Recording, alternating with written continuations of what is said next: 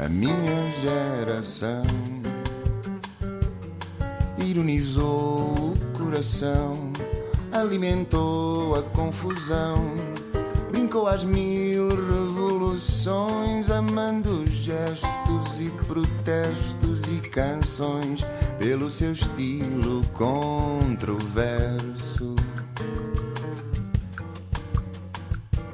Este país também é para novos, a Europa e a Ásia também, é por isso que hoje recebemos em estúdio uma jornalista portuguesa que trabalha na Bloomberg, bem longe, em Hong Kong, mas nasceu bem perto, em Alvalade, em 89, e tem uma irmã gêmea, vivem longe uma da outra, mas são muito próximas e iguaizinhas. Aos 5 anos foi para Londres, sem falar uma palavra de inglês, a comunicação era feita através de desenhos, fez amigos de todas as partes do mundo e só aprendeu palavrões em português quando voltou para Lisboa aos 11 anos.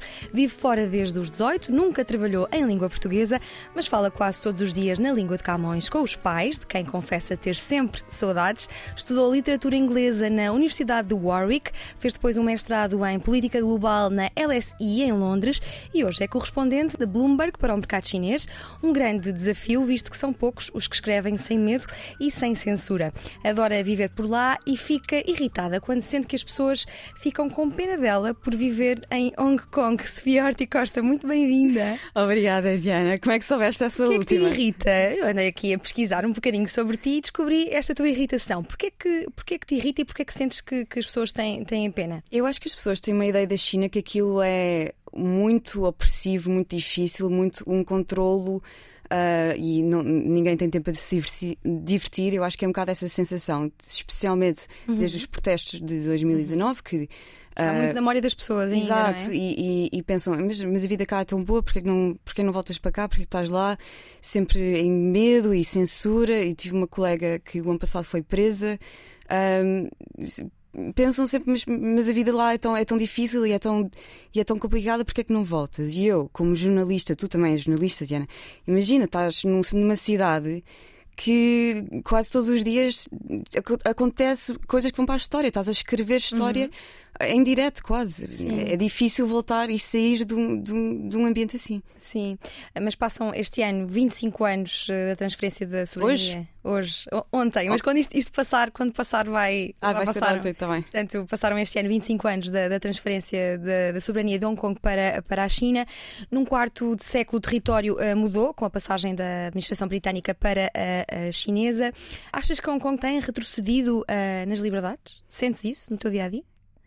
Sinto, e sinto, eu não estou lá há 25 anos, não é? Estou estou lá há 4 anos e meio e nesses últimos 4 anos e meio sinto imensa diferença. Ahm, eu, como estrangeira, não tenho. aquilo não me afeta Sim. tanto, mas as pessoas que são de lá sentem isso imenso. Aliás, há imensa gente, gente nova da nossa da- idade e da, da nossa geração Sim. que quer sair de lá. E, e o primeiro posto é sempre Inglaterra. Vão quase todos para a Inglaterra porque conseguem ter passaporte inglês.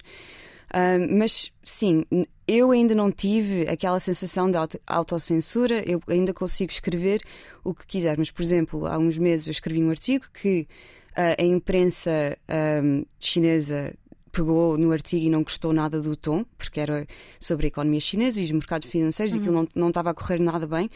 Mas eu escrevo sempre sem, sem opinião, é? É sempre Factos, factos, factos. Factos, factos, factos. Ahm, mas eles não gostaram nada e escreveram um, um artigo a dar cabo do meu artigo quase frase a frase. E, e isso há quatro anos não acontecia.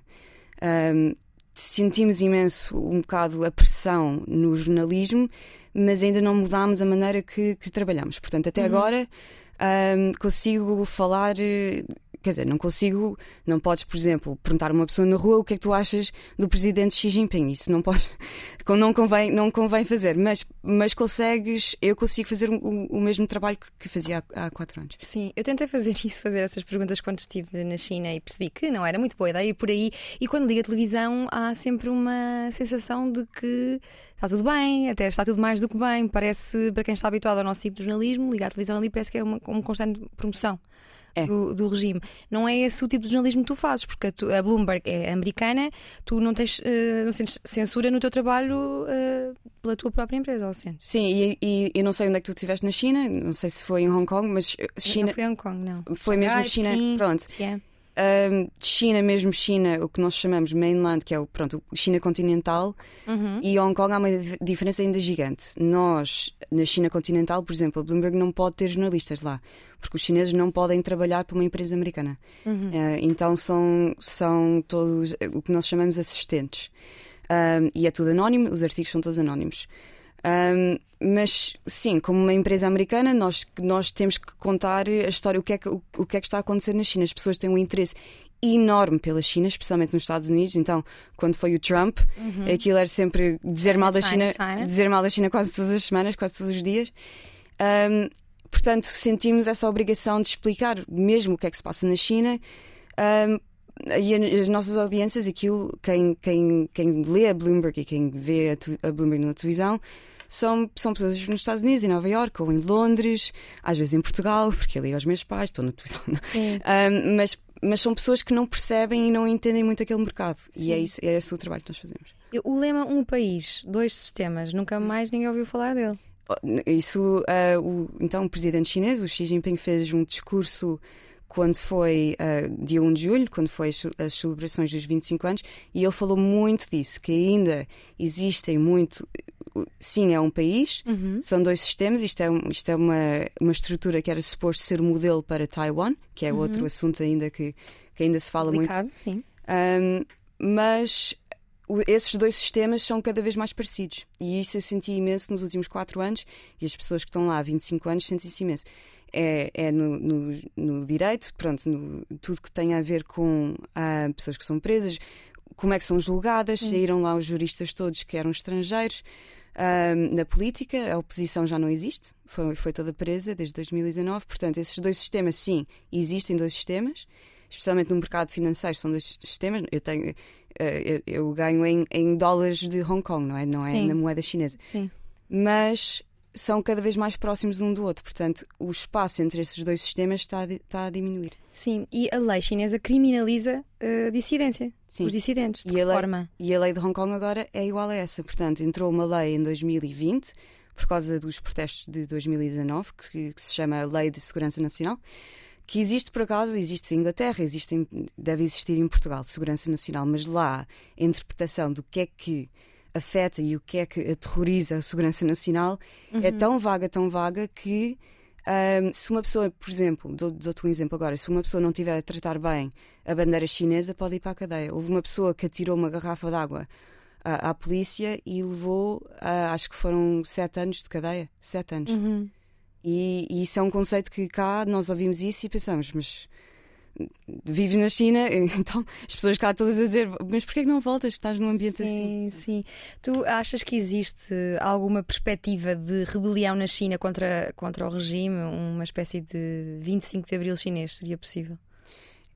Ainda bem que fizeste essa pergunta, porque houve imensa discussão. Não sei se, se as pessoas cá sabem o que se passou em Xangai. Ahm, em, em março, ahm, foram. Março, eu digo março, mas foram quase três meses. Eles lá tiveram um confinamento, mas não é um confinamento que, um confinamento que, que as pessoas em Portugal passaram, que foi Uhum. difícil, claro, foi difícil, mas as- lá as pessoas não podiam sair de casa e não havia comida. Portanto, tinhas, são 25 milhões de pessoas que vivem em Xangai que não tinham acesso a medicamentos, a comida, há, há pessoas mais velhas que vivem Uhum. sozinhas e não, consegui- não conseguiam. Ah, pronto, não, não, não tinham acesso à família nem ninguém, ninguém que lhes ajudava. Houve uma história que con- contou-se imenso que era um ah, CEO, agora não sei como é que se diz CEO em português. CEO, CEO. nós percebemos É, isso pode bem. ser, pode Sim, ser sim, CEO. sim. CEO de um banco muito conhecido lá, que vivia numa casa com jardim e tinha um filho que estava com tanta fome que ele foi ao jardim, foi tirar o bambu do jardim para poder fazer sopa. Pronto. Uhum. Ah, ah, o desespero era tal que falou-se imenso num. Uma, foi uma perda de. As pessoas já não acreditavam. O Partido Comunista já não faz o melhor para nós. É, é- é que é, um- é quase um contrato social. Se Sim. o Partido Comunista, se a, a comunidade ficar mais rica e ficar mais. ahm, terem acesso a- a- aos, aos hospitais e tudo melhorar, então pronto, eles aceitam tudo.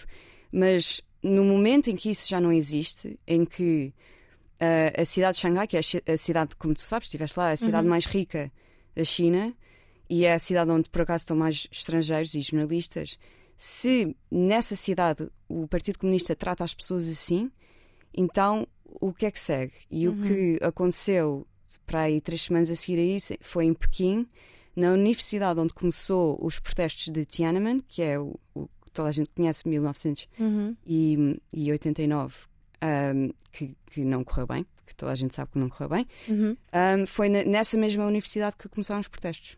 Sim. Portanto, não sei. O, o Partido Comunista existe há mais de 100 anos. Ah, o presidente tem imenso poder. Portanto, isso não vai acontecer. Se, se acontecer, não acontece agora. Mas as pessoas estão a falar mais disso. Sim.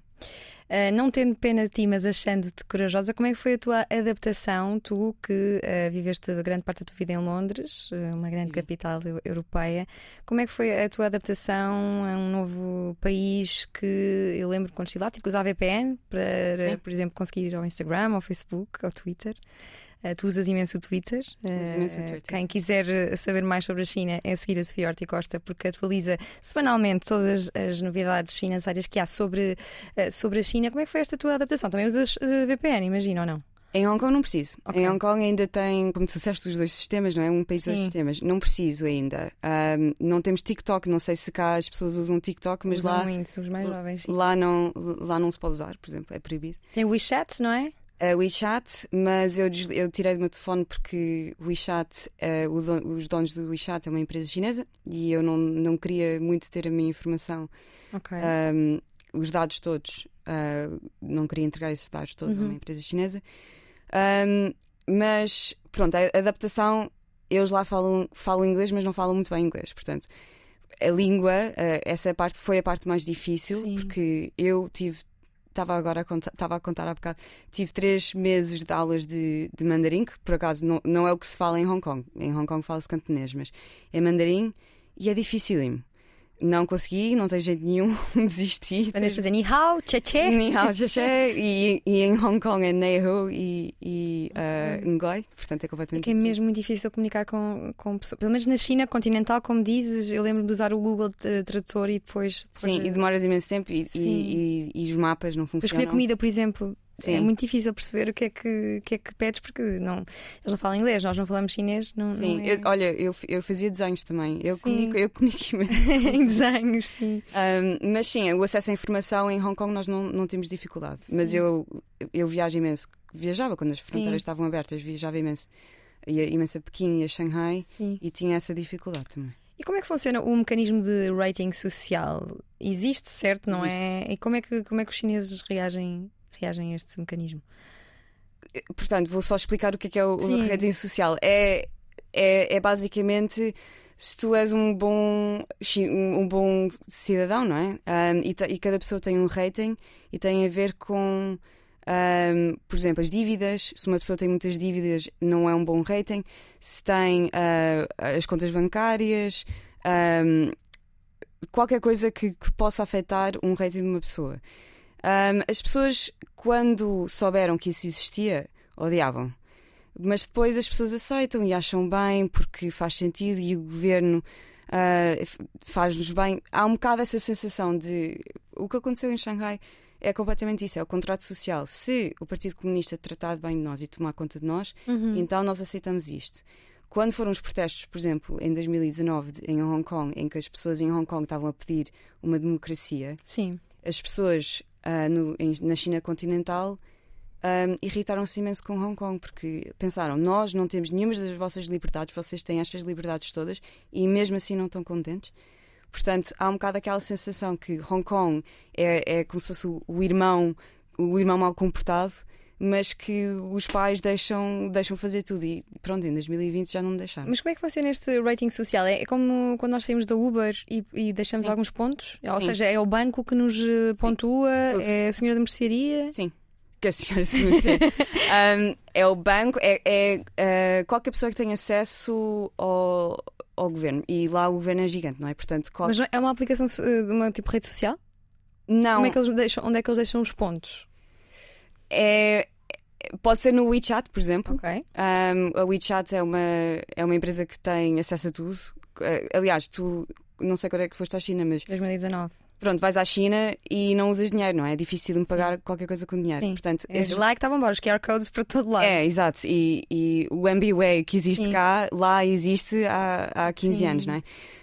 Um, mas pronto, tudo que tu usas, desses dados todos, vão para um, para um sistema centralizado e não é, por exemplo, não sou eu que te dou um rating. Se, eu te vender uma coisa, não, não, não te faço esse rating. Sim. Um, são os dados de, de, do teu dia a dia que entram nesse sistema. Uma das coisas que mais me uh, espantou na China foi a ligação uh, umbilical que têm com os telemóveis. Tem. É assim, uma coisa, às vezes pensamos que andamos aqui todos viciados, mas eu pensava, não, é, aqui, aqui é que as pessoas não tiram o nariz do telemóvel. É impressionante a, a relação que têm com, com os smartphones. Achas que a, a China quer tanto controlar os cidadãos uh, com acesso aos dados deles que vai continuar uh, em guerra com as, com as big tech, ameaçando o crescimento da, da, da própria economia uh, com isso? Foi um tema gigante nos últimos dois, três anos. Uh, não sei se caso conhece a Tencent, que é uma das empresas maiores chinesas, e a Alibaba, que também é uma das maiores. Um, o, que, o que aconteceu é, tinha tudo a ver com. Chamaste aqui o Big Tech, mas também era Big Data. Uhum. Essas empresas que têm o WeChat, Tencent, o WeChat é do Tencent, e a Alibaba tem como se fosse a Amazon chinesa. Portanto, tem acesso a tudo que tu, tudo que tu compras online. Sim. Essas empresas têm acesso. E era, eram só essas duas empresas que controlavam tudo, controlavam o dia a dia de, de, de um, os chineses todos.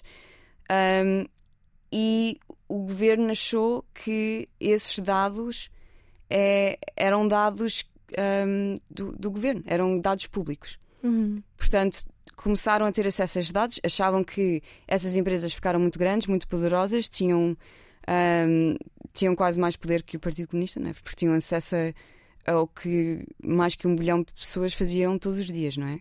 E o que é que se depois faz, o que é que se faz com, com esse dinheiro? E o problema é que o, a empresa Alibaba um, tem acionistas americanos.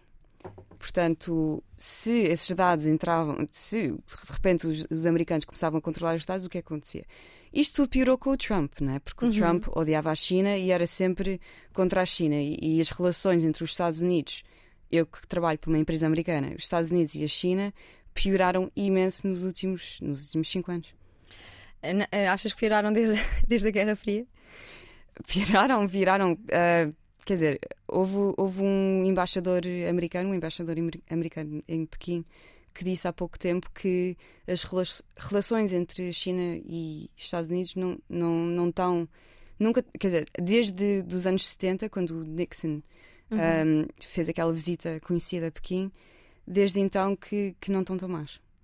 Um, portanto, as pessoas que achavam que na, com o Biden aquilo ia melhorar, porque ninguém ninguém era tão agressivo como o Trump, ninguém uh, mandava aquelas bocas quase todos os dias contra a China que ele mandava no Twitter. O problema é que não melhorou e o Biden, um, ehm, visto da China e visto de Pequim, é uma pessoa mais séria. É uma pessoa que tem uma equipa que não vai ao Twitter hum, às 5 da manhã escrever vamos dar cabo dos chineses, não é? Portanto, uhum. piorou e, e e, e, eles levam aquilo mais a sério também. Sim. Tu achas que existe alguma tendência para o mercado protecionista da China se ir abrindo a empresas estrangeiras como a Amazon ou o Facebook, por exemplo? É, eles dizem que sim, mas depois o problema é que agora saíram imensas empresas internacionais da China um, porque não conseguiram competir com as empresas chinesas. Um, tudo que tem a ver, o que está tá a funcionar são as empresas financeiras. Por, por exemplo, a JP Morgan e os bancos grandes, a Goldman, uhum. eles estão todos a entrar. Mas depois não, não conseguem competir, não, não percebem o mercado chinês.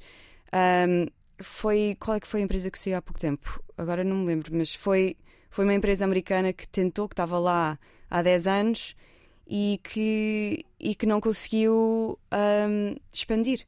Sim.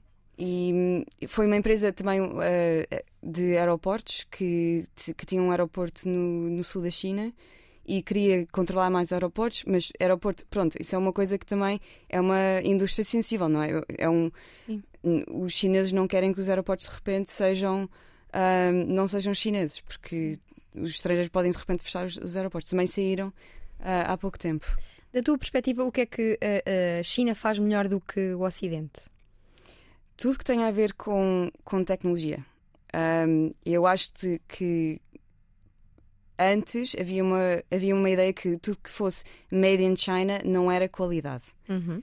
Um, mas eles estão a investir imenso. Há 10 anos têm um programa, tinham um programa uh, Made in China 2025 que atiraram imenso dinheiro do, do Estado, um, projetos e projetos e projetos para ter uma tecnologia muito melhor que o Ocidente. Tudo que seja chips, microchips e isso tudo, um, estão a investir imenso nisso. Um, tecnologias muito green também fazem melhor. Sim. Um, que é uma coisa que as pessoas acham que a China, que é o maior, é, é, é, é o país que, que, tem mais poluição no mundo, então. Sim. mas estão a fazer. Existem umas empresas muito giras que fazem. que têm umas tecnologias giras para, para, do lixo e de reciclagem. Um, olha, agora estava a, andar na rua em Lisboa, os ar-condicionados, havia imensos anúncios da Medeia. A Medeia é, é chinesa. Há, há, imensas empresas que as, os portugueses têm em casa que se calhar não sabem. Sim. Que são a Lenovo, que é uma, que é uma marca de computadores, é chinesa. Uh, todos os chips Sim. que as pessoas têm, têm nos iPhones são chineses. Sim, isso fez-me lembrar uh, uma viagem que fiz a Moçambique e reparei que a televisão de Moçambique era uh, patrocinada pela China e fiquei hum. muito intrigada na altura. Agora já percebo um pouco melhor uh, sobre a relação da China com, com os países africanos. Estão uh, praticamente todos endividados uh, à China por causa do, do petróleo e, e outros recursos naturais ao preço da chuva. Achas que a África está condenada à pobreza? É o, é o debt trap, não é? O que se diz e dizem mal da China porque um, o que a China fez aquelas dívidas todas que esses países e não é só não é só a África não também é África, o Sri Lanka que agora está a passar uma crise também tem imensa dívida uh, que tem que pagar à China. E o que a China do ponto de vista chinês eles pensam pronto nós nós estamos a, a estamos a emprestar dinheiro um, estamos, isto para nós faz sentido financeiro não é? E temos relações China a China tem relações um, já há muitos anos com, com a África, porque é um sítio que eles conseguem ter influência política. Uhum. Sem chatear muito, por exemplo, os americanos. Os americanos Sim. não têm muito, os americanos têm muito mais interesse no, no uh, Oceano Pacífico, mas em África não. Um, mas o problema é e, e, quando, quando esses países tiverem que pagar a dívida e, e se não conseguirem pagar, e agora que os, os custos estão todos a subir e as pessoas e a inflação está a subir e os custos de vida, será que esses países vão, vão poder eh, renegociar os, os termos da dívida com a China? Porque a China, do ponto de vista deles, porque é, porque é que eles haveriam de negociar? É um, é um uhum. negócio, não é? Um, portanto, essa parte é um bocadinho complicada porque a China nesse sentido, comprou um bocado esses países, países em África, não é? A China também comprou imensa, imensa coisa em Portugal. Em Portugal, pessoas, sim. As pessoas não se lembram, mas, mas fizeram imensos negócios cá. Sim, é verdade. Em relação ao novo contexto global com a guerra da Ucrânia, achas que a China foi quem mais uh, ganhou com, com esta guerra? Não, acho que foi quem mais, quem mais perdeu, não, mas quem complicou imenso um, o, a posição da China no, uh, nas relações internacionais, porque a China duas semanas antes da Rússia invadir a Ucrânia, fez um acordo com o Xi Jinping, que é o presidente, fez um, um acordo com o, Putin, uhum. um, que era a China e a Rússia iam ter eh, um futuro, uma amizade sem limites. Foi, estava mesmo escrito uma amizade sem limites. E duas semanas depois, a China, que odeia a guerra, é uh, o Partido Comunista, tudo que tem a ver com guerra, eles querem estar bem longe daquilo. Então, o que é, que é uma amizade sem limites quando uma dessas, desses países está, está em guerra, não é? Invade outro. Um, e o problema também, do ponto de vista uh, retórico, é que um, quando a Rússia invade outro país que é reconhecido como é reconhecido pela China uhum. como um, um, país soberano, não é? A Ucrânia, a China reconhece a Ucrânia. Depois entra o problema de Taiwan. O que é que acontece se uh, os Estados Unidos começa a ter bases no Taiwan, que é uma invasão do, do que a China acha que é, que é o território chinês, chinês uhum. não é? é? Entra um bocadinho, as, as coisas ficam um bocado mais complicadas para a China. A China está a tentar viver no, no meio, que é uh, tem uma amizade com a Rússia, mas não, não quer apoiar a Rússia nesta guerra. Um, mas é difícil porque o, o Ocidente está a pressionar imenso. Eu acho que a China, eu, eu acho não, dizem que a China não estava à espera. Primeiro, não sabia que, que a Rússia ia invadir a Ucrânia. E a China odeia que as coisas aconteçam sem eles saberem. É uma coisa. Apanhar a China desprevenida, eles odeiam. E também, depois, uh, tudo que tem a ver com um Ocidente mais unido, a China não estava à espera disso. Uhum. Viam o, a Europa, não, não, já quase que não existia o conceito da Europa, não é? depois do Brexit e depois da, da crise dos refugiados, as pessoas não, não se sentiam muito, muito europeias, não estava aquela coisa de eu sou europeu, vou defender o território europeu. E os Estados Unidos estava uma confusão, não é? Aquilo, depois do Trump, a China achava que os Estados Unidos estava, estava fraco e quando depois, eh, como eles lidaram com o Covid também, a China só via aquilo, um milhão de mortes Sim. e de repente o, o Ocidente está muito mais, muito mais junto e muito mais próximo e muito mais forte do que a China esperava. Por esta altura já temos suficientes minutos de conversa para que as pessoas percebam que uh, dominas verdadeiramente este tema. E Sofia, eu queria te perguntar como é que passas de não saber nada uh, de mercados financeiros para ser jornalista de mercados financeiros chineses. É obra. São 10 anos. Tô, tô, eu estou na Bloomberg há 10 anos. Eu entrei como estagiária no, nos Jogos Olímpicos. Fui sim. logo a entrar. Uh, em 2012? 2012, sim. Tive que fazer logo a reportagem toda. Foi muito giro. Uh, mas logo a seguir aos Jogos Olímpicos houve a crise toda na Europa, não é? Sim. E foi um momento em que o Mário Draghi, que era o presidente do Banco Central Europeu, disse que ia fazer tudo, tudo que fosse preciso para salvar o euro. E foi um mês, comecei, comecei na Bloomberg três semanas antes de ele dizer Sim. isso. E pronto, fiquei. Era o, o, newsroom, que agora não sei como é que diz newsroom, mas o newsroom de Londres. A relação. Um, pronto, estava. É, é gigante e estava de repente tudo focado nos mercados financeiros e eu, eu olhei, estava já, já estava um bocado farta dos E era chinês para ti?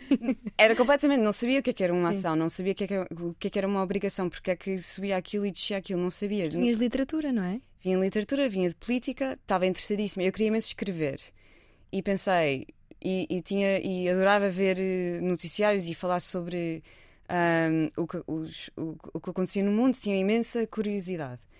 E eu acho que isso é muito mais importante do que, do que perceberes alguma coisa de, de mercados financeiros. Sim. E vais aprendendo, porque a Bloomberg enfia-te ali no meio e de repente estás rodeada de ecrãs, os números todos a mexer, tudo a passar e tens que contar uma história. Sim. E, e, tem que ser simples, porque tem que ser acessível. A Bloomberg é a referência de, de não só pessoas que trabalham em mercados financeiros, mas também pessoas que estão a tentar aprender.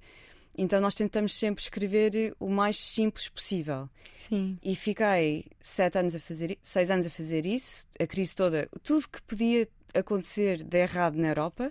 Pois, tu apanhaste o Brexit, apanhei, não é? Apanhei o Brexit, apanhei uh, a crise cá do, do Banco Espírito Santo, apanhei um, a dívida pública cá, em Espanha, em Itália, na Grécia. A Grécia um, teve em crise para aí três vezes quando eu trabalhei lá e o Brexit, sim, o Brexit, quando, quando aconteceu, isso marcou-me imenso. Tu começaste a ouvir conversas anti-europeias nessa altura, ouvias na redação, na newsroom, sim, uh, nas ouvia, ruas? Ouvia nas ruas e ouvia na, na, fila, na fila atrás de mim. Pessoas que eu conhecia, com quem eu trabalhava, inglesas.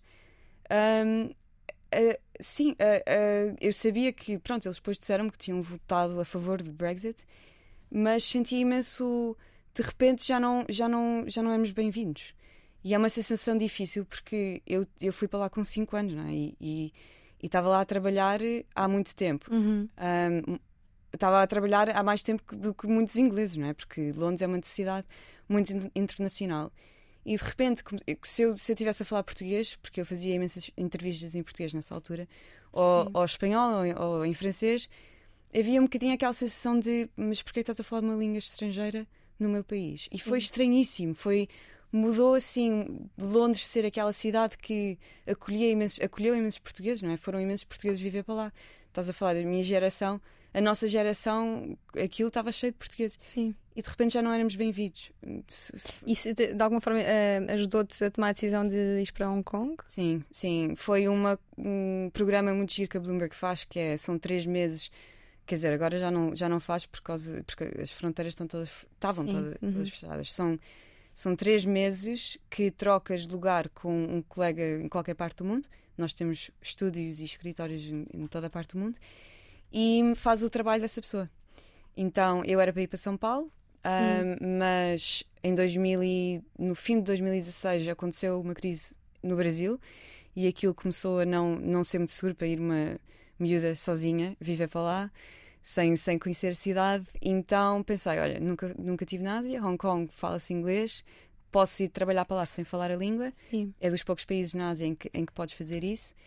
E pronto, apostei e depois adorei e fiquei. Sim, e nota-se que realmente adoras o que fazes, uh, nomeadamente uh, comunicar a China ao mundo. Eu notei no teu Twitter que quando vieste a Londres, uh, mandaste um tweet a dizer que não, não vinhas a Londres desde 2019 e gostavas muito que estar com pessoas que tivessem coisas para dizer so, sobre a China. Estás constantemente em trabalho ou não? Tens um chip assim Sim. muito virado para, para a China. Sim, mas eu acho, eu acho que tu, tu, tu deves ser igual, não é? Aquela curiosidade de, de querer sempre estar a aprender. E, e como eu estou fechada há tanto tempo, uhum. tenho, tenho a, a, perspectiva da China sobre a China, quer dizer, Hong Kong temos, temos pessoas internacionais, temos a, a perspectiva internacional mas adorava saber o que é que os europeus acham da China, como é que é Sim. desde o Trump e depois da, da guerra na Ucrânia, o que é que as pessoas acham do comportamento da China, do, do presidente, de, dos mercados financeiros, do que aconteceu. O que é que descobriste? Do que as pessoas ainda sentem sobre a China? Eu não lá fui. Eu acho que do que uh, tive a falar só no Twitter, ainda não consegui ter conversas uhum. em pessoa, eh, pessoalmente, um, que um, aquela coisa de, primeiro, em termos de investir, antes investir na China era quase um, era óbvio, toda a gente queria ter dinheiro na China, não é? De, investir na China, se não tivesse um investimento na China, se fosse um, um fundo global e grande, eh, era, um bocado, era estúpido, mas, por, mas porquê? É, é, é a segunda maior economia do mundo, está a crescer 6% todos os anos, tem empresas espetaculares, tem 300, 300 não, desculpa, 3 mil empresas cotadas, mas porquê é que não, não tens lá o fundo? E agora é ao contrário. Agora as pessoas estão a pensar, o risco de investir na China subiu imenso. O ano passado, imensa gente perdeu muito dinheiro por causa de, das políticas todas, não só das, do que o governo fez com o Big Tech, mas também o que fez com a educação. Havia imensas empresas de educação que um, as empresas de private equity investiam, americanas, mas uh, de repente ficaram quase nacionalizadas, não é? Sim. E, e, o, e o governo tem esse poder e, e, e faz o que quiser. Então e agora a sensação que tenho é que as pessoas acham, mas vale a pena esse risco? Vale a pena investir num país em que eu não tenho sequer poder de acionista, a economia está, está a desacelerar, tem aquele, agora de repente, o risco político, não é? Porque a China, é, eles são amigos da Rússia. E, e, e, e tem outras opções. Portanto, é, é, é, engraçado, porque antes era a China é um espetáculo, aquilo está a crescer imenso e agora é um bocado ao, ao contrário. Sim. Falaste em risco e eu aproveito para ir à, à, à, bolsa. Tu investes na bolsa agora não que posso, não, não podes? Posso, sou completamente proibida de investir. É sério? Só posso investir passivamente, posso ter, posso ter eh, fundos. Um, passivos que pronto, fundos que investem por mim. Mas, mas não podes, porque explicas a bolsa às pessoas, não podes investir na bolsa, é isso? Nós temos acesso a informação privilegiada ah. e temos acesso a essa informação antes de toda a gente. Mas podias dar a tua irmã gêmea, por exemplo. Não, éramos as duas presas, Diana. um, não, não posso. Não posso nem, nem uh, investir, investir em, uh, em no, no, Bitcoin, por exemplo. Sim. Nós antes podíamos, só que agora, nos últimos anos, que aquilo começou a ficar um bocado, um bocado mais sério e tem. Um, e é um. Pronto, é, é como se fosse um mercado acionista, não é? Mas, mas, mas podias investir na Bolsa Portuguesa? Não. Não? Em nenhuma? Não, porque nós temos acesso à informação toda. Okay. Por exemplo, imagina que eu sei que um colega meu em Lisboa ou em Londres vai entrevistar uh, o Primeiro-Ministro. E, e, sei que essa entrevista tem a ver com X e Y que vai, um, ah, vai mexer nas obrigações uh, portuguesas, vai mexer nos mercados acionistas cá e o, e o euro também vai subir ou descer. Okay nós temos acesso a essa informação, não, não, podemos, não, não podemos ter o risco de parecer uh, que estamos a, estamos a investir no. Mas é uma coisa que gostarias de fazer se não trabalhasses? Uh, se não trabalhasse, gostava. Okay. Gostava. Antes, até trabalhar era uma área que tu não dominavas toda, certo? Não, e eu acho que, que as pessoas da nossa idade têm um bocado de medo de fazer isso, não é? Sim, as pessoas da nossa idade, e, e em, em, particular em Portugal, que é um dos países da União Europeia com menos literacia financeira, às vezes há pessoas que não sabem muito bem como é que funciona. Por isso eu pergunto a ti, Sofia, o que é que é a Bolsa, como é que funciona a Bolsa? Mas eu não sei porque é que as pessoas cá não, não investem. Não... O que é que as pessoas fazem com, com, com Fica no banco a ganhar pó. Ah, pois. É o, o, que é que, o que é, que é a Bolsa? A Bolsa é bastante acessível. Agora, especialmente com o que aconteceu uh, durante a pandemia, com o Robin Hood e com essas empresas parecidas com o Robin Hood. Um, é, é acessível, mas as pessoas têm que ter cuidado porque aquilo é um casino, não é? Porque há um, há ações que sobem e descem por razão nenhuma, mas depois há empresas que, que têm. Um, que fazem, faz sentido uh, o preço, o preço que, que, compras. Mas o que aconteceu com uma empresa como GameStop, que foi uma, uma empresa conhecidíssima durante a pandemia, que era um, um meme. Era, é, é, as pessoas compravam aquilo a gozar, não é? Não, tem esse risco que as pessoas brincam um bocado com aquilo, é, tem que se ter cuidado. Mas o mercado acionista compra compras um pedaço de uma empresa. É, é, essencialmente isso. E tens que ver se acreditas nessa empresa, se achas que essa empresa vai crescer, se achas que essa empresa tem, um, tem lucro suficiente. Mas há pessoas que não, pronto, não, não ligam nada a isso e não, não olham. É, dá imenso trabalho, não é? Fazer isso. Então, se eu agora quisesse começar a, a investir uh, na Bolsa Portuguesa, como é que uh, poderia começar? A, a, a, parte mais fácil é se começasses com fundos, os fundos uhum. que, se, que seguem. Depende, queres apostar no quê? Queres apostar no. no... Quero ganhar dinheiro. É o que eu quero. Se eu soubesse isso, Diana, não estávamos aqui, estava eu numa ilha, numa ilha nas Caraíbas. Não, porque tu gostas muito do que fazes. Sim. Não, mas pronto, tens que pensar. Eu acredito em quê? Acredito no país, acredito na, na, numa empresa, acredito numa indústria, acredito no quê? O, que uhum. é que eu, eu quero apostar no quê? Se quiseres apostar em Portugal, tens as, as, obrigações, não tens que ir ao mercado acionista, tens obrigações que é para pessoas com, com, que, que não querem tanto risco, mas como as pessoas normais que não têm acesso a, a fundos mesmo, começam no mercado acionista. O PSI 20 tem normalmente 20 empresas, às vezes tem menos porque não tem empresas suficientes. Uhum. Olha, olha para o PSI 20, olha para, para a lista dessas empresas, pensa eu conheço esta empresa, eu gosto desta empresa, eu sei que esta empresa transmite confiança. Transmite confiança. Um, eu sei que o, que o que está a acontecer no mercado de petróleo ou no mercado não sei o quê vai afetar os lucros desta empresa e pensas assim e, e compras mas, mas eu não posso dar sequer um, dicas. Ok, então vamos lá. Não vou pedir mais, mais dicas e vou voltar à, à China. A política zero Covid da China está a ter um impacto interno e global, está a ameaçar a distribuição mundial de bens e, consequentemente, ameaça a própria economia chinesa. Achas que é uma política para durar? Achas que é sustentável? Não é sustentável de todo. Aquilo o que fez à economia chinesa no, no, no, na primeira metade do ano foi um, as pessoas acham que, que, a China não vai conseguir recuperar. Os economistas dizem que um, o governo tem um, que tem um objetivo de, cinco, de crescer 5,5% este ano. Uhum. Uh, não é o governo, é a economia. E, e não, não vai conseguir. O, a política zero Covid, o problema é que a China, as vacinas não funcionam tem, uh, todas as pessoas têm que ter pelo menos três doses e isso não acontece. Um, a vacinação lá, o programa de, de, vacinação foi péssimo. Que num país que tem um governo que manda, manda em tudo, é, até, até não, ninguém percebe porquê. Porque é, que, porque é que as vacinas não foram obrigatórias lá, não é? Um, e, e, o que aconteceu com a economia. Uh, as pessoas da nossa idade, as pessoas jovens, ficaram sem emprego. O desemprego juvenil lá é do, do maior. Uh, quer dizer, é, é, quase tão mau como em Portugal, que é numa economia do tamanho da China e com tantas empresas. Uhum. Esse, esse é, o problema foi, foi, foi esse, o desemprego. Porque, porquê? Porque tens o risco de desequilíbrio no, social, não é? Uhum. As pessoas jovens sem emprego, todas a sair da, da universidade e, e sem rendimento um, isso tem o risco de destabilizar o país. Portanto, sim, não é sustentável. E como é que sentes que, que os chineses eram vistos quando, quando rebentou a pandemia? Como é que eles próprios se sentiam? Há uns tempos ouvi um rapaz chinês a dizer que se sentiam um pouco como judeus no Holocausto. Sim.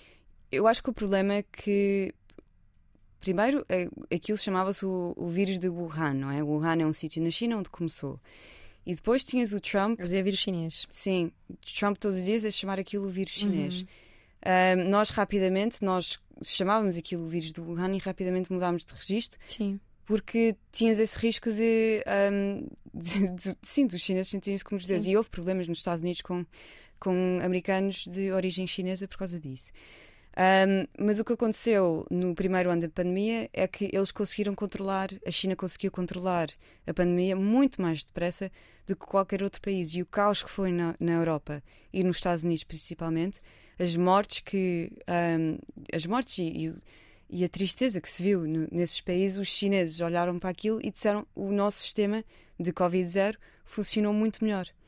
Um, eles não tiveram casos e para Xangai em 2020, 2021, até o ano passado, ninguém usava máscara, não havia casos, estavam as as discotecas todas abertas, não havia problema nenhum. Só este ano é que eles tiveram um surto, mesmo surto, porque esta, esta Omicron toda a gente apanha, não há, não há maneira de Covid-0 Sim. ganhar aquilo. Um, mas sim, sentiram-se, sentiam-se um, que sim, o resto do mundo estava a chamar aquilo o vírus chinês, mas eles conseguiram superar aquilo na primeira fase muito melhor do que os outros países todos. E depois, claro que há uma propaganda, não é? Nós, o nosso sistema é melhor que o deles, a, a nossa economia ah, está a crescer imenso porque havia tanta procura para os produtos chineses, tudo que fosse luvas e máscaras e, e essas coisas todas que, que foi preciso na pandemia veio tudo da China. Sim. Então a, a economia cresceu imenso, estava tudo a correr bem. Este ano começou tudo a correr mal. Em relação a Taiwan, que já aqui mencionaste, achas que a invasão da Ucrânia pode ser uma faísca para se invadir Taiwan? Já me disseste aqui que a China não gosta nada de, de guerras nem Odeia. de Este ano é muito confrontos. Este ano é muito importante ahm, para o Partido Comunista. Tem que, tem que haver estabilidade, porque há um congresso no fim do ano, Uhum. em novembro, em que o presidente ah, Xi Jinping está à espera de ser reeleito. Reeleito, que não é reeleito, é escolhido de Uhum. novo. ahm, que, e, e para ele e para o governo à volta dele, para as pessoas à volta dele, entrar agora em guerra é mesmo a última coisa que eles precisam. Ahm, e também eles acham. eh, eh, O Partido Comunista não, não tem pressa. Eles não. Eles existem. o- O partido existe há 100 anos. E na- no do ponto de vista deles, aquilo é ter- território chinês. Uhum. Portanto, eles não têm que invadir. Porque aquilo já é a China. Isto é a perspectiva da China. O problema é se os Estados Unidos começar a ficar mais agressivo. Começar a ter mais bases aéreas lá e, e, e se Taiwan começar também a ter uma te- te- ter um bocadinho mais coragem mas também não lhes interessa muito portanto do meu ponto de vista a guerra é super improvável especialmente este ano eles vão fazer tudo para que isso não aconteça mas se, se tiverem que defender porque o ponto de vista deles não seria uma invasão seria defender território chinês então defendem Sim. Em relação à questão dos uh, uigures, hum, é um assunto que nós ouvimos falar assim de vez em quando, mas ninguém percebe muito bem aqui em Portugal. Quem são o- os uigures e porque é que estão a ser uh, perseguidos? Os uigures são, ahm, são muçulmanos chineses, ahm, numa parte da China que é bastante. Pronto, é no meio da China, perto da Mongólia. Ahm, e, e é uma. É um grupo que a China diz que eles são. É um grupo com tendências te- terroristas. Isto é, isto é o que a China diz, não, não estou a dizer que eles são. Uhum. Um, é um grupo te- terrorista da parte da China e que precisam de reeducação. Portanto, estes campos que existem em Xinjiang, uh, que é onde vivem a maior parte dos, dos uigures, um, eu- a China diz que são para a reeducação de um grupo que uh, tem tendências terroristas. Eles comparam aquilo um bocadinho a, a Guantánamo, não é? Não, é- Da parte deles, não é muito diferente do que os Estados Unidos fez. Sim. Um, mas depois do- da equipa de propaganda da China um, mostra uh, a sociedade muito feliz. Mostram, de- vês vídeos na, no Twitter chinês, que eles, uh, apesar de Twitter ser proibido na China, eles têm. O governo tem Twitter. Um, e tem imensos, tem imensos vídeos de, de famílias felizes e uh, comunidades um, uh, ricas e, e isso tudo. Os jornalistas não têm acesso a Xinjiang. Não, por exemplo, mesmo antes da de, de Covid, da pandemia, se eu quisesse entrar em Xinjiang, não podia. Só, só visita guiada e rodeada de, de um, pessoal do governo. Em relação aos campos de concentração, uh, como é que o jornalismo, os jornalistas lidam com, com noticiá-los? Uh, não, não sei se é uma realidade fácil de noticiar. Uh... É, é, difícil porque nós não temos acesso à informação, não podemos ir lá uhum. e verificar a informação sem ir lá. Como jornalista, tens que. Não, não, não, é muito confortável, não é? Não, não, não, consegues, não consegues ter certeza. O que aconteceu foi um, um, um jornalistas fizeram um ótimo trabalho uh, há pouco tempo investigativo que usaram imagens de satélite uhum. e conseguiram, um, através dessas imagens, e tinham, um, tinham especialistas de percebiam imensos de campos e de, de, das estruturas que existiam lá, conseguiram um, estimar mais ou menos a quantidade de uigures que estavam lá e o que é que se passava na, na, nas estruturas e na, nos campos mas nós não, não conseguimos aceder lá. E as pessoas de Uigur que saem lá ou que têm família lá, dependemos muito uh, do que nos dizem. Mas sem ter esse acesso é difícil. É, é muito complicado porque a China não quer, não quer dar acesso, a, mesmo quando foi lá a representante das, das Nações Unidas da Human Rights, de, de uhum. Direitos Humanos, esteve lá há uns meses, há uns meses, há, há um, há um no mês passado. Um, não teve acesso a, Xinjiang. Portanto, mesmo ela não tem acesso, os jornalistas não têm acesso, certeza. Sim. Nós aqui em Portugal, quando ouvimos uh, falar da China, ouvimos sempre assim com um tom meio a China, um, um tom bem ameaçador. É. Achas que faz sentido este faz, tom? Faz. É um desconhecido. Um, é um desconhecido, é um país desconhecido que as pessoas não percebem muito bem um, e, e os valores são muito diferentes uhum. porque um, tem tudo a ver com. Primeiro, imagina, imagina ter o mesmo governo, uh, quer dizer, o mesmo partido há 100 anos. Muitas pessoas há, há, há 20 anos eram pobríssimas e de repente conseguiram, conseguiram ganhar riqueza e, e conseguiram comprar casas. Então, um, esse sucesso eles acham que tem muito a ver com o Partido Comunista. Portanto, tem, tens um. As pessoas na China não, não sofrem muito com um, não ter aqueles direitos todos que as pessoas e as liberdades todas que nós estamos habituadas cá. Portanto, há aquela diferença de nós, nós não entendemos o porquê, porque é que Sim. as pessoas aceitam, aceitam isso.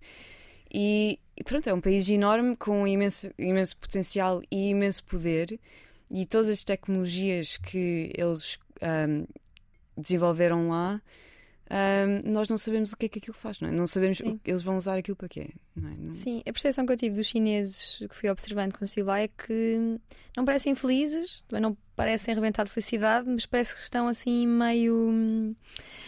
Uh, como, é que se, como é que é dizer? Resignados, uh, meio dóceis até, muito virados para o seu telemóvel. Sim, mas vais para Hong Kong e é igual, as pessoas é? estão, uh, estão agarradas ao, ao, telefone. Não, as pessoas lá. Um, foi um ano, este ano, muito difícil para muitas pessoas. Um, mas, mas estão. Eles aceitam, aceitam, aceitam o governo, aceitam o Partido Comunista, desde que tenham emprego, tenham casa, tenham um, ordenado e uhum. isso tudo. Aceitam. Eu não, eu não acho que seja um, um povo muito infeliz. É, são mais fechados. É um povo muito individualista mas que tem, por exemplo, uma coisa que nós temos imenso, imenso em comum com os chineses é o valor família, de família. Sim. Lá é quase um dever tratar dos pais.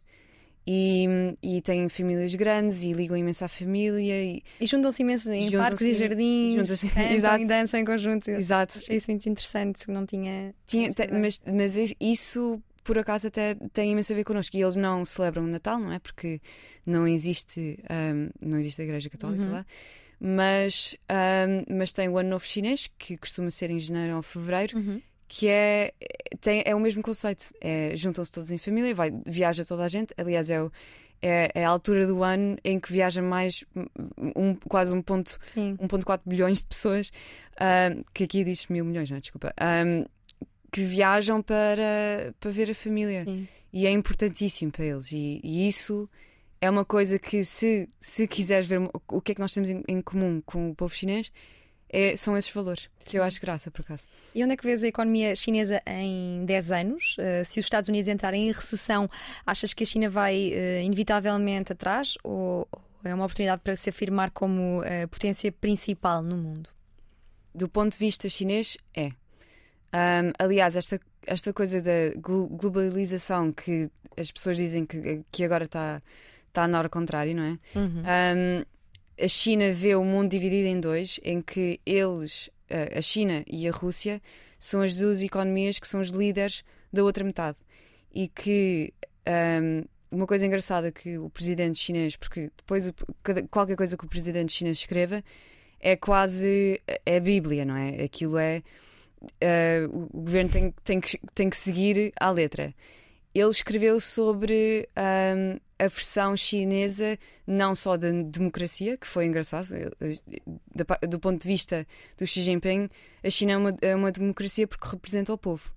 Um, mas também do capital, capitalismo, porque um, a versão chinesa do capitalismo é, um, é uma economia que beneficia toda a gente, não é que beneficia o, o 1%, um, mas que, que consegue levantar toda a gente, não só da pobreza, mas uh, uma coisa que ele, que ele, um slogan que ele usou muito uh, no último ano foi Common Prosperity, uhum. que se traduz para. Se calhar consegues traduzir melhor que eu, mas prosperidade de, para, para, todos. global, sim. sim, sim, sim. Uh, e fizeste lembrar também em algumas livrarias em que entrei em Pequim, em Xangai, uh, vários livros do presidente Xi, sim. com basicamente a obra que ele fez para que as pessoas pudessem consultar. Assim, logo em grande destaque à entrada das, das livrarias. Em relação à Evergrande, um gigante imobiliário uh, chinês, tem-se ouvido falar da crise do imobiliário. Achas que é exagerado? É um, é um risco para é a economia risco. global? É um risco. Um, aliás, eu escrevi um artigo dois artigos por dia sobre o Evergrande durante para aí seis meses. Um, é um tema. É, não é só a Evergrande, o problema é esse, porque se fosse só a Evergrande, que é uma empresa grande, tem uhum. uh, uh, 300 mil milhões de, de dívida de dólares, em dólares americanos. Um, e reestruturar aquilo é, é, muito pior do que, do que a crise de Lehman. Um, mas é. Uh, é indústria, é, são, são imensas empresas privadas que cresceram com dívida um, e agora não conseguem, não conseguem vender propriedades. Aquilo está. Um, tens prédios seguidos, vazios, sem ninguém lá dentro. Uhum. O problema é que uh, a China tem um problema de, de, dívida. Não é, só um, não é um problema, mas é eles têm que reduzir a dívida porque estava tá, uh, a 200 e, um, 250% do, do PIB nacional um, mas não conseguem fazer isso sem, sem travar um, é, o setor imobiliário, porque aquilo está quase tudo, tudo ligado, ligado a isso. Portanto, um, como é que a China vai fazer isso? Ninguém sabe, porque é quase impossível. Eles tentaram fazer isso em 2017 e depois travaram por causa da, da guerra de, de trade com, com o, os Estados Unidos. Tentaram fazer em 2019, mas depois travaram por causa de, de, da pandemia. E cada vez que tentam, têm que travar porque a economia sofre demasiado. E, e eu acho que é isso que vai, vai ter que acontecer agora. Eles estão a tentar travar a, a crise imobiliária, não é, não é crise, estão a tentar travar a bolha. Uhum. Aquilo é foi uma das maiores bolhas do mundo, foi, foi o setor imobiliário na China. Mas como é que se consegue travar isso sem causar uma crise e sem causar uma, não só uma crise financeira na China, mas global, global porque sim. é impossível que aquilo ficasse. Se acontecesse uma crise financeira na China, é impossível que não que, que, que, Portugal e os Estados Unidos e o resto da Europa não, não, não, não fosse afetado. Uhum. Falando agora sobre a Belt and Roads Initiative, que pode ser traduzida para Rota da Seda em português. Sim. Poucas pessoas é por cá conhecem e de certeza que tens um, um, ângulo interessante sobre, sobre esta Rota da Seda. O que é que é e quais é que são os, os objetivos? É, é, é, é, seguir a Rota da Seda, que é uma rota que vinha da Europa para a China através de. Uh, antes, antes de haver rotas do mar, não é? Uhum. Um, então, o, que, o conceito é investir, a China investir e ajudar com projetos de desenvolvimento nesses países, que é o Cazaquistão, uh, Azerbaijão, são países que, que muita gente não conhece, e, mas, que começa, mas que começa na China. Um, tem projetos o problema e as críticas são muito parecidas com as críticas um, que, uh, que há bocado falámos sobre, sobre a África, que a China endevida, estes países ficam muito endividados à China e depois os projetos, será que funcionam, será que não? Mas também é expandir a influência da China política. E a maneira que a China expande a influência é muito diferente dos Estados Unidos. Tem a ver com a economia e com o investimento. Os Estados Unidos faz com guerras e com invasões e com uh, o, o, que nós chamamos de soft power, que é o cinema e o Hollywood e a língua. Toda a gente fala inglês, não é? A China não, a China faz, faz com investimento e o Belt and Road é, foi o que foi, uhum. eles, eles inventaram isso. Um, não está a funcionar muito bem. Uh, ainda houve, demorou muito tempo a começar. Um, há projetos de infraestrutura que não fazem sentido nenhum. Tens, tens pontes gigantes no meio de nada que não são usadas, tens autoestradas também que não são usadas. Portanto, aquilo é um bocadinho o que aconteceu em Portugal e em Espanha uh, antes das crises cá, que põe-se muito dinheiro em, em, projetos de infraestrutura que não faz muito sentido, mas é só porque uhum. tens aquele investimento mas uh, agora estão a tentar redefinir um bocadinho. Hong Kong está envolvido também nisso.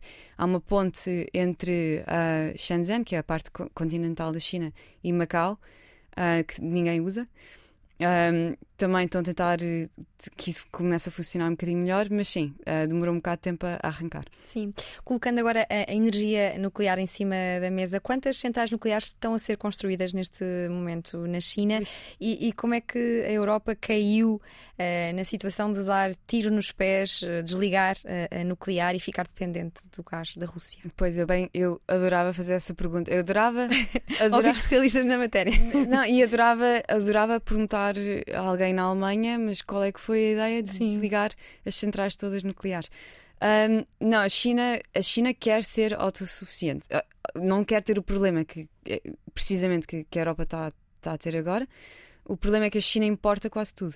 Uh, não tem petróleo, não tem energia, tem uma, uma dependência enorme um, dos outros países um, uh, ah, na energia. Tem as relações que, que a China tem com a Austrália, por exemplo. Uhum um, que uh, tão, pioraram imenso no, no último ano. Uh, a China importa imenso carvão da Austrália, a China é o, o país que importa mais carvão no mundo. Um, e, e, tudo que tem a ver com, com autossuficiência não. Um, para a China é problemático num país que agora tem, uh, por causa do, do, do, que aconteceu com a Rússia um, e a guerra na Ucrânia, uh, a China não, não quer estar numa posição em que está dependente de um país uh, não amigo. O que nós chamamos, há um termo financeiro que, que agora acho que em português é igual, que é uma palavra inglesa que se chama friend shoring. É uh, trazer tudo que seja um, tudo que seja importante para, para a economia, portanto, energia, supply chain, tudo que tem a ver com logística, uhum uh, ter certeza que isso está tudo perto, ou, ou, não, não só dentro da China e dentro das fronteiras da China, uh, mas, mas, com, mas dentro de países amigos. Uh, o Belt and Road tem, tem, imensa, tem imensa relevância por causa disso também. Portanto, a China ter um, ser dependente de uh, o Vietnã ou a Austrália não lhes dá muito jeito. Ser, ser dependente de, um, de, de, empresas americanas a quererem os produtos chineses também não querem. Portanto, estão a tentar mudar isso um bocadinho para, para não, não acontecer o que aconteceu na Europa. Sim, nós já falámos de Taiwan, dos uigures uh, e eu não queria esquecer-me do Tibete. O que é que se passa com, com o Tibete? O Tibete é um, é um caso muito complicado, é suposto ser uma região autónoma, um, como, uh, como é o Xinjiang, Xinjiang que é onde, são, onde estão os uigures, uhum. um, também é suposto ser uma, uma região autónoma. Um, mas uh, a fronteira não está uh, não está resolvida. O Dalai Lama fugiu, fugiu do Tibete há, há muitos anos uhum. um, e, e, é um caso difícil para a China porque do ponto de vista da China aquilo é tudo território chinês. Um, e quando, quando se vê slogans de salvem o Tibete, uh, Tibete tem que ser independente, do ponto de vista da China, aquilo não faz sentido, porque é território chinês e sempre foi território chinês. Uh, as regiões autónomas têm uh, um bocadinho mais liberdade em termos de governança Uhum. doméstica, mas, ah, mas são chineses. Tem que, aquilo tem que ser, do ponto de vista dele, deles, ah, faz parte da China, faz parte da pátria, que eles falam, usam imenso essa palavra. Ahm, mas neste momento, por acaso, não, não, não é o foco da China. Eles estão muito mais. t- o, problema, o problema central é Taiwan ahm, e, e Xinjiang e, e tudo que se passa nas, nas- no Oceano Pacífico.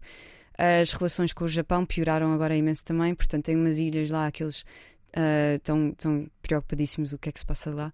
Ahm, ilhas japonesas e, e ilhas chinesas. Ah, mas o Tibete, sim, é um problema que nós cá no Ocidente, ahm, aquela coisa do Free Tibet, Free Tibet, falamos, falamos nisso, mas lá, lá não. Lá não se pode falar. Achas que o regime chinês é, é o mais próximo que a humanidade já esteve de um regime orwelliano, à lá 1984? Ahm, eu gosto imenso desse livro. Ahm, é. Ah, tens câmaras a filmar-te. todo- Não consegues ir a um sítio sem, ahm, sem uma câmara a filmar. Tens ahm, facial recognition. Agora estou a falar inglês porque está-me Uhum. a faltar Reconhecimento facial? re- reconhecimento facial. Agora dá um código, tens aquela, ah, o que nós estamos a falar sobre ahm, os, os pontos, ah, Social rating, sim. sim, e, e também o código, ah, agora que ah, na pandemia tens um código, ahm, o teu telefone fica encarnado amarelo ou verde, dependendo ahm, de. Eles dizem que aquilo tem a ver com a pandemia. Se verde não, é, não, não há risco nenhum, amarelo estiveste perto de alguém que, tem, que, tem, que teve Covid ou que teve um irmão com Covid, ah, e encarnado tens Covid, tens que entrar em confinamento. Mas estão a usar esses dados para seguir os teus movimentos todos. Ahm, portanto, há pessoas, eu acho que isso, esse sistema no Ocidente põe as pessoas muito desconfortáveis, não é? Uhum. Porque até as câmaras na rua ahm, aqui é um problema, não é? Sim, é A motivo logo para protestos e discussão. Sim, privacidade. Sim, sim. Mas lá não existe. Lá não existe, mas as pessoas não não pensam muito nisso, porque não o a alternativa é qual, não é? Porque não não existe outro regime, eles não sabem, não conhecem outro regime. Uhum.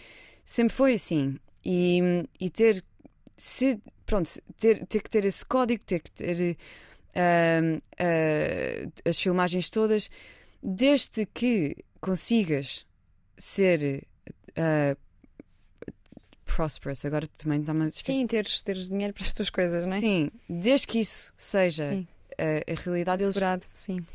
pronto, é por isso que se a China começar a desacelerar ah, e o mercado imobiliário começar também a, a descer muito depressa, porque lá ahm, 40% de, das pessoas.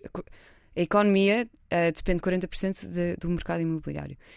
E, e não há pensões, não há. ahm, as pessoas, quando, ref- quando se reformam, dependem imenso de- da casa que compraram há 30 anos e, para vender, e- Uhum. e é o rendimento das pessoas. Ahm, e se isso, se isso deixar de existir, então aí tens o risco das pessoas já começarem a olhar para a China, começarem a olhar para o governo e começarem a olhar para a maneira que vivem de uma maneira diferente. Mas desde que isso não aconteça, as pessoas aceitam muito. E aproveitando que estamos aqui num livro em, em literatura, em literatura eh, distópica em Orwell, eu sei que tu gostas muito de ler Gosto. e que andas a ler vários livros ao mesmo tempo. O que é que andas a ler agora? Ahm, eu agora, por acaso, estava a ler. eh, ah, Estava a ler um livro de poemas ahm, que tinha na minha mesinha cabeceira e não li há imenso tempo. S- são os, os poetas, o romantismo, estudei imenso isto ah, em work. Ahm, e estava a ler ah, também o, olha, o, o, o Silk Roads, que é de um autor ahm, que me segue no Twitter e a minha Sim. irmã adora o, ele chama-se Peter Frankopan. A minha irmã adora-o e eu acho que a minha irmã ficou mais contente dele me seguir no Twitter do que qualquer coisa que eu tenha feito na minha vida. Ahm, mas estou a começar a ler porque, precisamente por causa do Belt and Road e, e Uhum. tudo que está a acontecer na China, é, é giro e é interessante saber, ahm, saber a história. E também uh, tem imenso a ver com Portugal e os descobrimentos Sim. e tudo que nós fizemos uh, nessa, na, nessa, nesses séculos. Sim. Uh, mas em termos de fic- ficção, não estou a ler. Um, eu leio tanto no trabalho e escrevo tanto. Diriges as tuas leituras todas para o trabalho? Coisas relacionadas com a, com a China? Sim, tento. um, agora sim. É por isso que eu estou a ler os poemas, porque co- com, quando lês poemas e lês poesia, sais um bocadinho da realidade. E Tu até escreves poemas para um amigo teu que tem tem medo de voar. tem medo de voar. Olha, estive com ele, tive com ele há, há pouco tempo no casamento da minha irmã. Um, sim, ele, ele tem medo de voar e fica, fica nervosíssimo. E não sei, não sei como é que descobrimos isso, mas descobrimos que quando eu escrevo poemas e leio, Ele descontrai. ele descontrai. É a única maneira. Ele, e tem que estar, eu tenho que estar ao lado dele. Mas estás a fazer poemas no momento? Sim, Ok. sim. Um, só que agora não não estou longe, portanto escrevo e mando. Então mando ele não voa para sem, sem Sim. ti. Sim, Olha, como é que é ter uma irmã gêmea? Disseram-me que é igualzinha a ti. é igual, é igual. Um, é muito giro. Uh, nós, nós vivemos no mesmo quarto, nem sequer no mesmo caso, no mesmo quarto durante Uhum. 18 anos. Até partilhávamos um, um telemóvel. Ela, ela teve- tinha um namorado e nós a partilhar o telemóvel. Mas não partilharam o namorado, só o telemóvel. Não. e ela a receber mensagens do, do namorado e eu a ver: olha, meti isto é para ti. Um, sim, somos, somos muito, muito parecidas, muito próximas. É muito giro, é muito divertido. Cresces basicamente com, uma, com uma- a tua melhor amiga ao teu lado. Um, só não fomos para a, para a mesma universidade porque eu tive uma nota que não devia ter tido num, num exame e fui para work. Ela esteve em Cambridge. Um, Áreas completamente diferentes que seguiram? Sim, ela estudou economia, eu estudei literatura, somos diferentes nesse aspecto. Uhum. Um, e ela, ela agora vive em Madrid, Um, mas é muito giro. Claro que discutíamos, mas toda a gente discute. Claro, eu acho que sim. tens uma irmã, é suposto discutir, é quase Uhum. faz parte de- Sim. Da adolescência e do crescimento e desenvolvimento, mas é muito giro. Olha, e voltar para, para a Europa ou para Portugal está nos planos? Está. Um, Portugal, longo não sei. eu- adorava estar cá perto para poder vir e passar fins de semana Uhum. e, e, e ser um bocadinho mais fácil com as férias, mas e ver os meus pais. Um, mas não sei se consigo Portugal, Portugal, porque O um, mundo já é muito grande para ti, não é? Para voltares agora para Portugal. Sim, eu não moro cá há tanto tempo também. Sim. Um, mas eu adorava estar cá perto e agora estou cá há duas semanas e, e penso, ai, adorava estar cá. Mais adorava tempo. viver cá, adoro este país. E no seu Lisboa é espetacular.